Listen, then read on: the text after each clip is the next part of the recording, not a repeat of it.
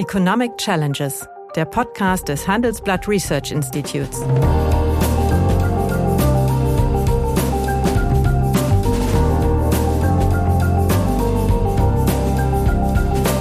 Bert Rürup, der Chefökonom des Handelsblatts, diskutiert mit Michael Hüter, dem Direktor des Instituts der deutschen Wirtschaft, wöchentlich aktuelle wirtschaftliche Herausforderungen für Deutschland wie für die Weltwirtschaft. Und mir reicht eigentlich eine stimmige, über den Zertifikatehandel organisierte äh, CO2-Bepreisung, die sowohl im Mobilitätsbereich wie auch im Hausbrandbereich wirksam wird. Und dann passen sich die Dinge an. Es gibt ja da hinreichende Überlegungen. Guten Tag, meine Damen und Herren. Hallo, lieber Michael. Hallo, lieber Bert. Wir wollten ja heute fortsetzen äh, die Serie Analyse der wahlpolitischen Programme der verschiedenen Parteien. Und heute hatten wir uns vorgenommen, die FDP mal unter der Lupe zu nehmen. Äh, diese, ja, dieses Wahlprogramm ist 75 Seiten stark. Was mich beim ersten Lesen äh, ein bisschen überrascht hat, ist, wenn äh, Gesichter der FDP auftreten, namentlich der Bundesvorsitzenden, sind die immer sehr, sehr markant und dezidiert in ihren Äußerungen.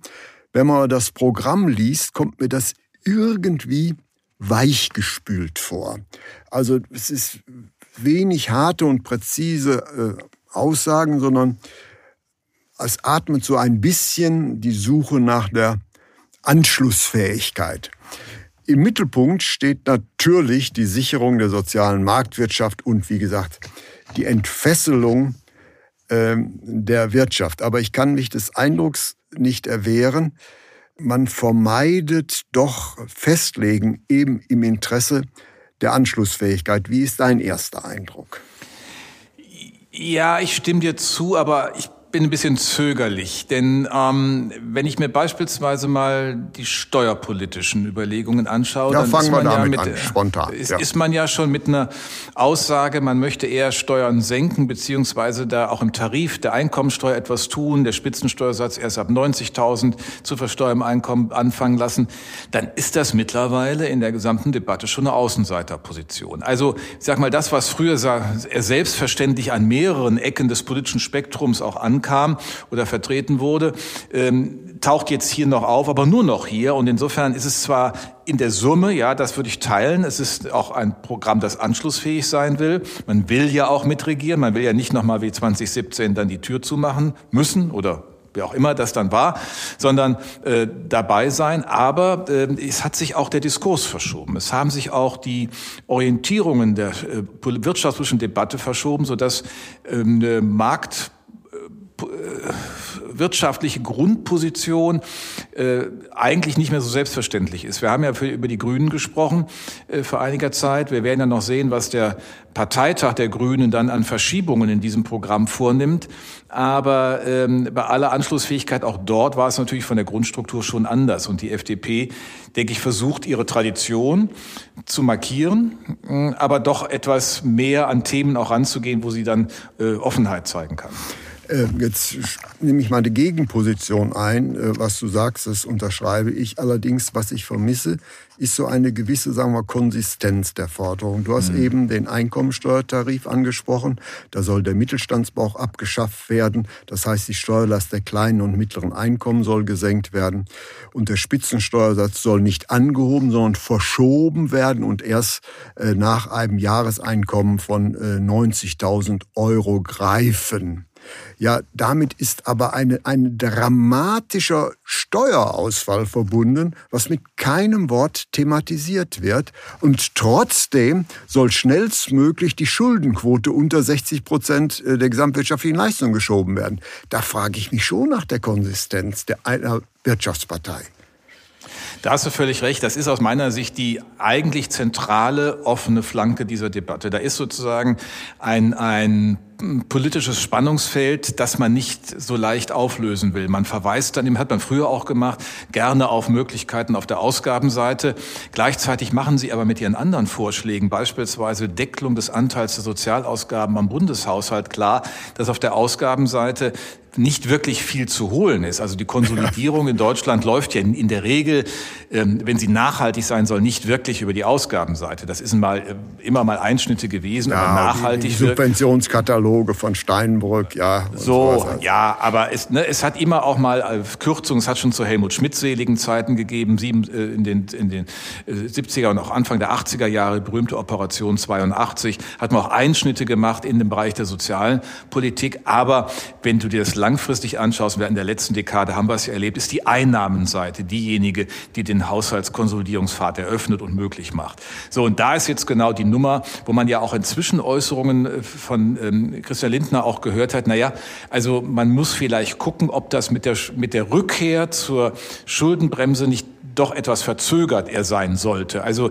äh, das merken Sie, denn du hast es erwähnt, das sind ähm, enorme Beträge, gerade wenn man den Mittelstandsbauch abflacht, gerade wenn man den Einstieg in den Spitzensteuersatz von 62.000 auf 90.000 nach oben schiebt und wenn man den Soli abschaut, das kann man ja alles sehr klar berechnen, dann bist du bei beachtlichen zweistelligen Milliardenbeträgen, die dann pro Jahr fehlen.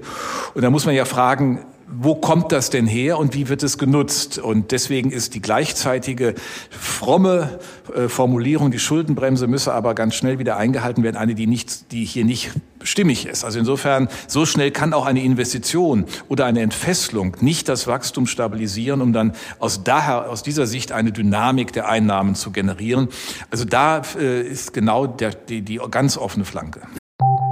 Nach einer kurzen Unterbrechung geht es gleich weiter. Bleiben Sie dran. ChatGPT und andere Technologien verändern unsere Arbeitswelt rasant. Bei der Veranstaltung Work in Progress diskutieren wir in der Handelsblatt Media Group die Zukunft des Arbeitsmarktes, HR-Trends, KI, mentale Gesundheit und neue Leadership-Perspektiven. Sei am 13. und 14. Juni in Düsseldorf oder virtuell dabei und melde dich jetzt an unter work-progress.de. In der Tat wäre es, es sinnvoll, sagen wir mal, äh, den, das Greifen des Spitzensteuersatzes zu synchronisieren, beispielsweise mit der Beitragsvermessungsgrenze in der gesetzlichen Rentenversicherung. Da es nämlich gegenwärtig sind ja die, die, die qualifizierten Facharbeiter, die am aller, die Gruppe, die am allerhöchsten mit der Einkommensteuer oder mit Sozialab mit Abgaben belastet ist, weil sie in einer Zone sind, wo sowohl der Spitzensteuersatz bereits greift, als auch noch die Versicherungspflicht gilt. Ja. Insofern ist ja. die Forderung absolut richtig, aber ich hätte erwartet, dass eine Regierung, die also an eine Regierungsbeteiligung denkt, ein pfiffiges Wort eben zu diesem Problem sagt. Das äh, also sehe ich eigentlich nicht. Ja, es würde ja auch die, das Argument stärken, wenn man sagt, hier ist wirklich Handlungsbedarf. Du hast jetzt nochmal einen Punkt genannt. Das heißt, wir haben steuerpolitischen Handlungsbedarf. Also anders als äh, immer behauptet wird, man müsse nur die Steuern erhöhen oder irgendwas oder neue Steuern einführen, sondern wir haben ein Strukturproblem in der Besteuerung, wir haben auch ein Belastungsproblem in der Besteuerung. Ich meine, die OECD weist immer wieder darauf hin, dass wir genau die Gruppe, die du genannt hast, die Mittelschicht, den Facharbeiterhaushalt im Grunde ganz besonders stark belasten durch Steuern und Sozialbeiträge. Darauf also eine Antwort Antwort zu geben. Es wäre auch ein starkes Argument zu sagen, wenn wir diese Fairness walten lassen wollen, müssen wir irgendwo an einer anderen Stelle uns Luft schaffen, sonst geht das nicht. Und äh, was ich immer wieder feststelle, ist, dass die Debatte um die Schuldenbremse ähm, wirklich aus Schützengräben herausgeführt wird. Ähm, und wenn du im Schützengraben einmal reingerutscht bist, dann wird der immer schlammiger und du kommst nicht mehr raus. ähm, ja, das ist ja. Ist, ist ja nun so. Und ich wundere mich immer, dass man sagt, ja, das ist ja eine Regel wie eine andere auch. Die muss ja dann auch entsprechend ähm, mit Lernprozessen, wir haben ja schon darüber diskutiert, auch begleitet werden. Sie muss auch äh, gegebenenfalls angepasst werden, geöffnet werden oder sie muss in ihrer Flexibilität genutzt werden. Da gibt es ja bei der Tilgung der Corona-Schulden Möglichkeiten, ohne dass man sie ändern muss. So, und da habe ich immer den Eindruck, dass sowohl die FDP als auch auch die CDU, die sich ja fast noch ein bisschen schwerer tut, weil sie nun mit Schäuble den personifizierte schwarze Null-Finanzminister hatte, ähm, irgendwie ihr, ihr, ihr, äh, ihr Erbsilber äh, aus okay. dem Schrank holen müssten. Wir, wir, reden nicht über Schäuble, aber du hast das Wort gebracht. Nein. Aber die schwarze Null, die Herr Schäuble äh, äh, produziert hat, hat ja nicht er erwirtschaftet, sondern wurde ihm von Herrn Draghi geschenkt der hat doch während seiner Amtszeit die Zinsen so weit runtergesetzt, dass automatisch durch die Refinanzierung das so billig wurde alles. Also das muss man schon auch sehen. Und, und das hat ja letztlich auch zur schwarzen Null im Haushalt gebracht, da die Zinsverpflichtungen dramatisch gesunken sind, ja, ohne ja. dass der Schuldenstand zurückgegangen ist. Das ist, das ist der eine Treiber. Aber äh, da, ja, wir haben heute eine Zinssteuerquote. Das heißt, aus einem Steuereuro, äh, wie viel wird verwendet für Zinsaufgaben? Das sind heute vier Prozent oder unter vier Prozent, sogar niedriger, ja. als, niedriger als 1970 zuletzt. Und wir waren zwischenzeitlich bei zwölf Prozent. Ja. Alles richtig, aber der zentrale Treiber ist trotzdem der Arbeitsmarkt, ja. der einen größeren Anteil an der Entlastung hat. Also insofern, der Beschäftigungsaufbau plus die Zinsentlastung haben diesen Konsolidierungsprozess gefahren. Wir haben das ja mal gerechnet. Kontrafaktisch wäre es bei der Zinshöhe des Jahres 2009 äh, oder 2010 geblieben und wäre die Beschäftigung äh, nicht angestiegen, wäre die äh, Schuldenstandsquote 2019 noch bei knapp 80 Prozent ja. gewesen. Die hätte sich gar nicht verändert. So, und jetzt muss man doch mal aus diesem, dieser Situation heraus auch eine, eine, einen Ausweg finden. Und dann ist man, muss man sich halt mal eine, eine Leiter basteln, dass man aus dem vermatschten äh, Schützengraben rauskommt. Na gut, also, aber da, da sind wir uns einig. Also hier ist äh, das, sagen wir, auf Zustimmung, auf Applaus geschrieben, aber eben noch nicht auf Umsetzung. Ja. Äh, ja. Einen ähnlichen Eindruck hatte ich äh, bei den Renten, die ja jetzt wieder heftig in Diskussion sind. Also das soll flexibler gestaltet werden. Dann will die FDP ein Baukastenprinzip haben. Und ein Baustein, da würde mich deine Meinung interessieren, soll äh, die gesetzliche Aktienrente sein. Das heißt, es sollen auf dem Beitragsaufkommen obligatorisch ein Teil äh, in ein kapitalgedecktes aktienbasiertes, kapitalgedecktes System geleitet werden. Was hältst du von der Idee? Also die halte ich für erwägenswert. Man kann ja sagen, dass hier ein kollektiver Sparvorgang organisiert wird. Das muss man in verlässliche Hände geben. Das muss auch entsprechend natürlich mhm. abgesichert sein. Aber ähm, für die Absicherung der biometrischen Risiken halt eine breitere Renditeüberlegung mit einzubauen. Warum nicht? Also das kann man schon machen. Im Grunde ist ja mit den ähm, privaten und betrieblichen äh, Komponenten, die gefördert werden, ja auch etwas verbunden, dass der, der, derjenige, der eine gesetzlichen Rentenversicherung seine Grundabsicherung für das Alter hat, zusätzliche Dinge tut. Und äh, die Frage ist, ob nicht hier eine Effizienzsteigerung, eine Leistungssteigerung des Systems organisiert werden könnte. Naja, aber diese Aktienrente soll ja letztlich nicht dazu führen, dass, sagen wir mal, der Sozialabgabenbetrag erhöht wird. Das heißt, es soll mhm. eigentlich Rentenbeiträge umgewidmet werden. So. Und das bedeutet, die fehlen dann natürlich im gesetzlichen System. Naja, gut, man hat man dann ein Übergangsproblem und das wird hm. eigentlich nicht thematisiert hier. Ne, du könntest ja sagen, du nimmst einen Teil der Beiträge und packst die in der Tat in Aktien. Und die Aktienerträge, die muss man natürlich, die Dividenden müsste man dann nutzen, um ein höheres Ausgabevolumen zu haben. Denn das ist ja immer das Dilemma. Ich bin ja in diesem Umlageverfahren eigentlich mit zwei eigentlich mit drei Generationen. Aber wir haben, nehmen wir mal die zwei, die hier die einen zahlen ein, die anderen bekommen müssen. Ähm, und jetzt äh, nehme ich eine Zusatzkomponente hinein. In der Pflegeversicherung ist das ja mal mit einem Zusatzbeitrag äh, äh, gemacht worden und versucht worden, der dann kapitalgedeckt angelegt wurde, um eine zweite Säule zu bauen. Das Übergangsproblem ist da, sicher. Ja, also ich bin ja ein unverdächtiger Kronzeuge. Ich halte kapitalgedecktes System für ja. wichtig, aber was hier vorgetragen wird, ist inkonsistent. Nämlich, ich kann ja die Aktienerträge nicht dazu dienen, um die gesetzliche Rente zu finanzieren. Die sind ja dazu da, und den Kapitalstock mhm. zu akkumulieren, der mir dann im Alter eine höhere äh, äh, äh ergänzende kapitalgedeckte Rente bringt. Das heißt also, diese Vorstellung ist meines Erachtens äh, nicht, nicht konsistent. Wir stehen ja, was die Rente angeht, vor 20 sehr, sehr schwierigen äh, äh, ja. Jahren. Und wenn ich jetzt zwei Prozent des Rentenbeitragsaufkommens äh, in ein kapitalgedecktes System stelle, stehen diese Mittel eben nicht zur Finanzierung der Rente da. Und ich habe gleichzeitig einen Treibsatz für den Beitragssatz, der ohnehin schon steigen müsste. Ja, außer ich versuche wirklich, das nicht als eine Anlage, also eine, sondern als eine revolvierende Anlage zu verstehen, die ich auch jährlich in ihren Erträgen nutze. Ähm, das kann man ja, das wäre so, dass man, man sagt im Grunde, ich erweitere den Umlagegedanken nicht nur auf die Lohneinkommen, die in einem Jahr verfügbar sind und verbeitrage die, sondern nehme auch ähm, Kapitalerträge in einem Jahr und nutze die quasi. Aber das ist nicht tricky, es ist, nicht, es ist tricky und nicht, nicht einfach zu organisieren. Ist auch inkonsistent, nämlich also ein kapitalgedecktes äh, System System wie die Aktienrente lebt ja vom, vom, vom achten Weltwunder. Das achte Weltwunder ist der Zinseszinseffekt. Wenn ich aber jetzt die jährlichen Erträge nutze, um äh, ein, äh, das staatliche System zu subventionieren, habe ich die schlechteste aller beider Welten kombiniert. Ja, ja.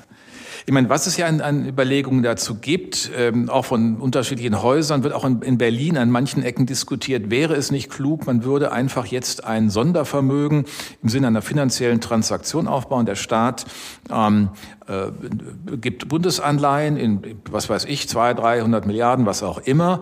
Und kauft damit Aktien, um dann ab 2030, wenn die Lage besonders prekär wird, aus diesen Erträgen, ähm, die dann angespart wurden, die dann sozusagen sichtbar wurden, äh, eine Abfederung der ja, Beitragsdynamik zu organisieren. Vom IFO-Institut mal sowas gefordert vor geraumer Zeit. Ja. Genau. Und es gibt auch Diskussionen, ja. so etwas möglicherweise im Bereich der Pflege zu machen, wo wir ja als zweite Säule einen hohen ja. demografischen Effekt haben. Aber hier ist in der Tat, da, da muss man doch mal einen Moment weiter reingehen, ja.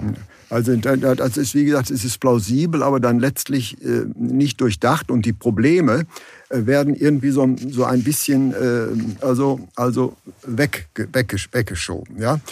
Dann äh, die FDP lehnt Tempolimits und Dieselfahrverbote ab. Jetzt kommt, der Verbrennungsmotor soll erhalten bleiben, aber mit synthetischen Stoffen betrieben werden können. Nach einer kurzen Unterbrechung geht es gleich weiter. Bleiben Sie dran.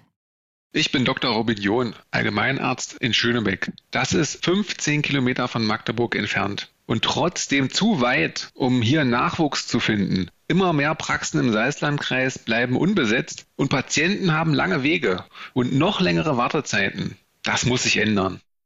Die besondere Nähe der niedergelassenen Haus- und Fachärzte ist in Gefahr. Was die Gesundheitspolitik jetzt dringend ändern muss, erfahren Sie auf rettetdiepraxen.de.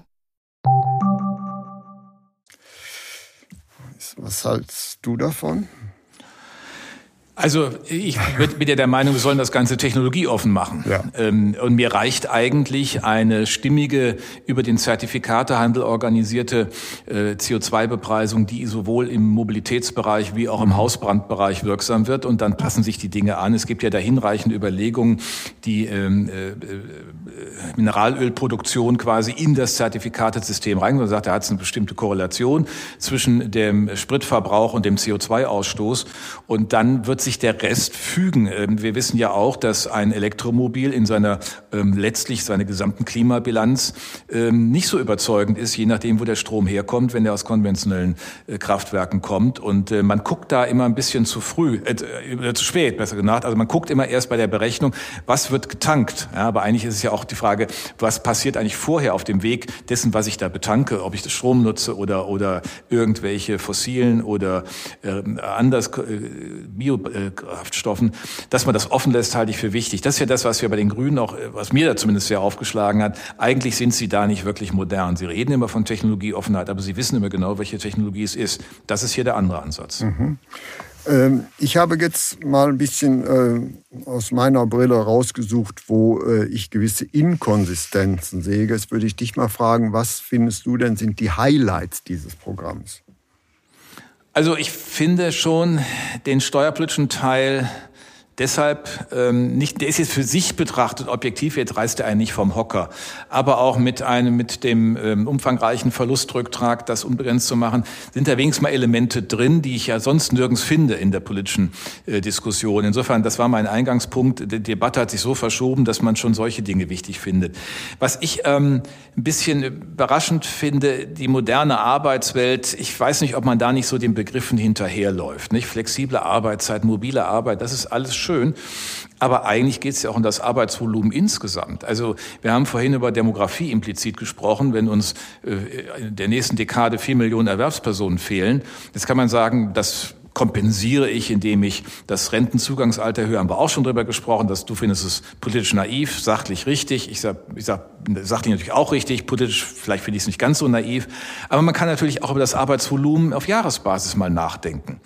Und solche Dinge, also da mal zu gucken, ob wir nicht mobilisieren können, äh, einfach ein Arbeitsvolumen, was die Schweiz hat oder was die Schweden haben. Das sind ja jetzt auch vergleichbare Länder, die gerne akzeptiert werden, die gerne herangezogen werden als Maß. Da hätte ich mir ehrlich gesagt mehr gewünscht, als nur so Überschriften, mobiles Arbeiten ermöglichen, äh, durch ja, Rechtsanspruch auf Erörterung stärken. Also ich weiß gar nicht, ob man einen Rechtsanspruch braucht. Ähm, da bleibt, da meine ich, wäre mehr möglich. Ja, und das ist, da, da, da fehlen, fehlt eigentlich dann ein bisschen der Mut. Die Mini-Mini-Jobs werden nochmal äh, angesprochen. Das ist ja auch eine, eine, eine schwierige Subventionsfrage. Ähm, aber da hätte ich mir ein bisschen mehr gewünscht, auch mehr Mut äh, erwartet. Ja, mir geht's ähnlich, weil auch bestimmte, sagen wir mal, eigentlich äh, heftig politisch diskutierte Themen werden ein bisschen großräumig umgangen. ja, Beispiel, mhm. beispielsweise, wie halte ich es äh, mit dem Ehegattensplitting, wenn ich gleichzeitig die Frauenerwerbstätigkeit also erhöhen will, was ja eigentlich unsere letzte Arbeitsreserve ist. Mhm. Und das, das ist äh, ja meines Erachtens eine gewisse Schwäche, dieses Programms ist ein Wohlfühlsprogramm. Es führt zum Nicken. Also den meisten Forderungen kann man durchaus zustimmen.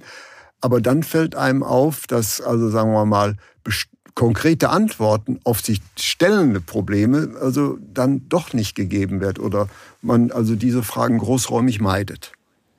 Ja, und man, sagen wir mal, auch ein bisschen fragt, der Aufgalopp ist ja sehr äh, pointiert zu sagen, also wir, wir müssen da wir entfesseln und, ja, und das ja, ist immer so, das ist, das ist auch ja. so, das ist so eine Programmrhetorik, aber dann muss man schon klar machen, welche wichtigen Schritte das denn auch bewirken. Und dann ist man bei den äh, Entlastungen äh, der Steuern, okay, man will auch investieren, auch die internationale Besteuerung, das Thema Bildung, Hochschule, das ist alles adressiert, ähm, da kann man auch mutige Schritte machen, aber äh, es bleibt einfach so das Gesamtgefühl, wo ist denn jetzt die Finanzierungslogik für das, was Sie da wollen? Ja, der Finanzierungsanteil fehlt. Frage, äh, es könnte ja durchaus sein, die Chancen haben sich jedenfalls verbessert, äh, dass die äh, FDP an der nächsten Bundesregierung beteiligt wird. Mhm. Was schätzt du aufgrund deiner politischen Erfahrung sind die Punkte, die für die FDP nicht verhandelbar sind? Das ist das Thema ja. keine Steuererhöhungen. Mhm. Ähm, da, und sie wird auch die komplette Abschaffung des Solis, da wird sie nicht hinter zurück können. Also es wird sozusagen ein Mindestmaß an Entlastung. Man wird sich vielleicht einigen können auf Strukturreformen im Einkommensteuertarif, wo man das irgendwie ausgleicht. Ähm, das ist etwas, wo die FDP sich immer positioniert hat, wo sie schon einmal auf dem Bauch gelandet ist, als sie nicht geliefert hat, 2009 äh, in den Koalitionsverhandlungen, wo sie sich von, von Merkel und, und Schäuble hat über den Tisch ziehen lassen oder das nicht, nicht, auch nicht gut vorbereitet hatten. Sie müssen sich sozusagen diese Punkte herausgreifen und sagen, da ist äh, für uns eine äh, zwingende Erfüllbarkeit, sonst sind wir nicht dabei. Und das muss dieses Programm vielleicht auch noch etwas deutlicher machen. Ich meine, bei den anderen Themen, Bildung, da kommt man immer zusammen. Da ist immer die Frage, was machen letztlich die Länder, die das ja ausführen müssen und die machen sowieso, was sie wollen. Also äh, ist da der Bund ja eigentlich immer nur sozusagen als Geldgeber mit dem Spiel. Ähm, aber das ist aus meiner Sicht äh, die, die Erwartung, die letztlich auch die Wählerschaft hat. Denn das Interessante ist ja, ich das nicht ganz falsch sehe, ist ja der Wählerstrom, der da zur FDP geht. Der kommt ja so ein bisschen, würde ich mal sagen, aus der, aus der bürgerlichen Mitte, die vielleicht von der CDU nicht mehr so viel erwarten, von den Grünen auch vielleicht doch zunehmend irritiert werden werden. Aber sie wollen dann auch diese Freiheitsspielräume. Und das, glaube ich, äh, ist mhm. etwas, was sie in einem Koalitionsvertrag deutlich machen müssen. Und da ist das Stichwort Steuern so eine Chiffre für alles. Ja. Wenn wir jetzt, wir haben ja schon mal über das Programm der Grünen besprochen, wenn du mhm. jetzt beide Programme nebeneinander legst, das Programm der Grünen ist noch ein bisschen dicker, äh, und du würdest sie äh, abwägen. Wo siehst du Pros und Cons, was die Wahlprogramme angeht? Naja, also es bleibt auch mein Fable für das Thema Steuern, das habe ja. ich deutlich gemacht. Ich finde auch das Thema Bildung ist hier angemessen adressiert. Ähm, bei dem äh, grünen Programm, wir hatten es ja, ähm, auch so eingeordnet, sehr geschickt formuliert. Man muss da schon in die Details reinschauen. Und in Details kommt halt viel an kleinkarierten äh, Mikrosteuerungsansatz raus. Und ich bin mal wirklich gespannt, was der Parteitag da noch bewegt. Da gibt es ja einen Antrag, äh, dass das Wort Deutschland aus dem Parteiprogramm rauskommt, nicht? Und da sind ja viele, das sind ja alles linksgewirkte Anträge. Das heißt, das Programm kann ganz anders äh, aussehen. Vermutlich wird die interessierte Journalie das sich aber gar nicht mehr so anschauen, weil sie ja von dem Erstentwurf geprägt ist. Äh, die FDP hat hier jetzt ein kompaktes Programm vorgelegt. Ähm, ich finde, man muss sie einfach wirklich an der Stelle Schuldenbremse noch mal mehr fordern. Da müssen sie eigentlich sagen, wie es gehen soll. Denn äh, das bleibt, ansonsten hängt es in der Luft. Und dann wären sie auch anschlussfähig. Also wenn der, wenn sie da sich nicht bewegen, auch für einen Investitionsfonds oder wie auch immer, dann wird das ganz schwierig mit einer äh, Regierungsbildung und mit der FDP. Ja. Also wenn ich ein Urteil sagen würde, ist für mich das Grünen-Programm, wenn man es wirklich ernst nimmt und durchliest, zu kleinteilig mhm. und äh, könnte eine Koalitionsvereinbarung hemmen. Das FDP-Programm legt sich nicht fest, es schwimmt auf der Oberfläche, ist sehr wirtschaftsnah und äh, gibt schon mehr, äh, sagen wir mal, Möglichkeiten, äh, Anschlüsse zu treffen. Das heißt, was die politische Machterhaltung angeht, ist das FDP-Programm möglicherweise auch aus der langjährigen Erfahrung der Regierungsbeteiligung eigentlich geschickter angelegt. Mhm. Mein Eindruck. Eigentlich ja, ja. Äh, aber das ist natürlich dann auf der anderen Seite auch Ausdruck der Tatsache, dass die FDP hier ein geringeres Dilemma hat. Also sie hat ein Dilemma, das habe ich eben erwähnt, mit dem, mit dem Verharren in den Schützengräben bei der Schuldenbremse. Da kriegt sie ihre äh, Mitgliedschaft, glaube ich, nicht so leicht bewegt. Aber die Grünen haben natürlich das Problem, dass sie mit diesen Detailvorstellungen ja immer, die kommen ja immer mit einem sehr umfassenden Detailwissen auch an und wollen dieses umfassende Detailwissen auch dann geregelt haben oder, oder reflektiert haben. Und das ist, äh, glaube ich, äh, deren Dilemma. Ähm, die werden hinterher erleben, wenn sie in Koalitionsverhandlungen sind, dass da nicht viel übrig bleiben kann von diesen Details. Und das wird natürlich dann ein ganz böses Erwachen geben. Da möchte ich mal wissen, wie das in der Bundestagsfraktion der Grünen aussieht, richtig. die ja mit ihren Landeslistenöffnungen für Fridays for Future und alles Mögliche ähm, ja zwar Dinge integrieren oder Personen oder Strömungen integrieren, aber nicht wirklich Regierungsfähigkeit. Ja, das Grünen-Programm ist das inhaltlich gesättigte und das äh, FDP-Programm ist das politisch geschicktere. Äh, um eine Regierungsbeteiligung zu sichern. Das ist jedenfalls mein Resümee, wenn ich beide Programme nebeneinander ja. legen würde. Ja, ja, das kann ich so teilen. Vielen herzlichen Dank, meine Damen und Herren. Bis zum nächsten Mal. Bis dahin. Das war Economic Challenges, der Podcast des Handelsblatt Research Institutes.